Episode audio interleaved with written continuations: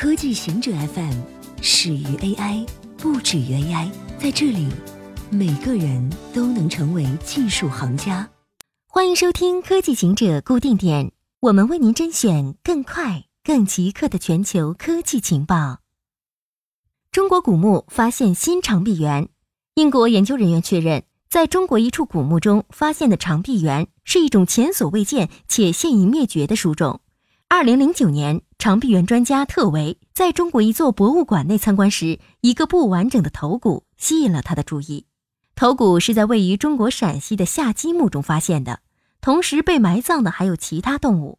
夏姬是中国第一位皇帝秦始皇的祖母。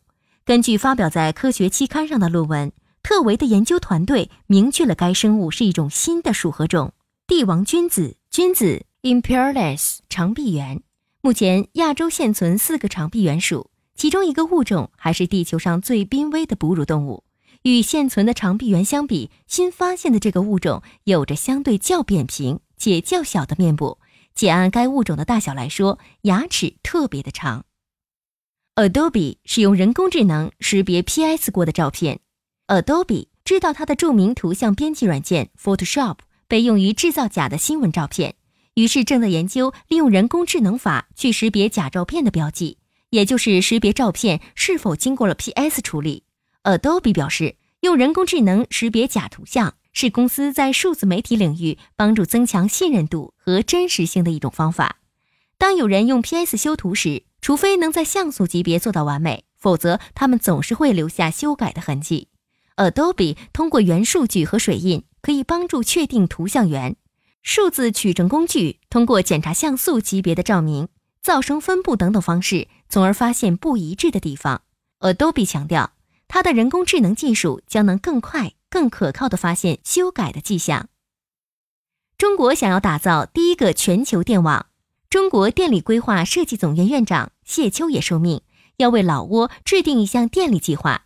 湄公河上由中国人兴建的水坝产生的电力供应过剩。谢秋野的工作是为老挝找到一个合理的解决方案。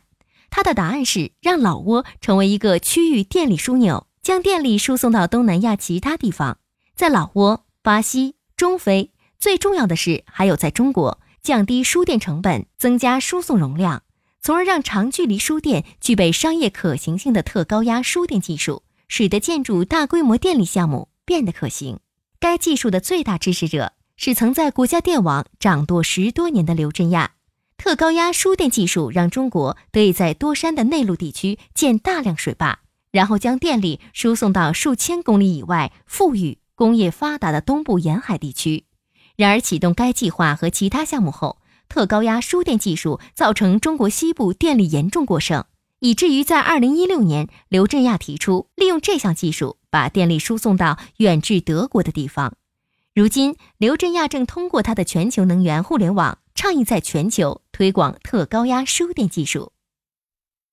美国国防部发明可变三角形的车轮，费尽力气将陷入泥泞的汽车弄出来的经历将成为过去。美国国防部高级研究计划署的研究人员研制出能自由地在圆形和三角形车轮胎之间切换的技术。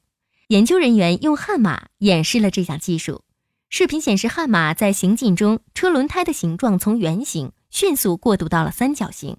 至于这项技术是否能从研究转变成实际使用，目前还不得而知。轮胎变形技术显然会大幅增加维修费用。特朗普政府将限制中资投资。特朗普政府已决定限制中资投资于多个行业，从航空航天到机器人技术的美国企业和初创公司。此举可能会令中国在美投资进一步降温。荣鼎咨询的数据显示，二零一八年上半年，中国对美直接投资与去年同期相比暴跌逾百分之九十，至十八亿美元。二零一六年，中国企业在美直接投资达到创纪录的四百六十亿美元。据了解，相关讨论的官员和知情人士透露，特朗普政府已决定限制中资收购。或投资于北京方面提出的“中国制造二零二五”计划所列行业的美国公司。以上就是今天的情报内容，本期节目就到这里。固定时间，固定地点，小顾和您下期见。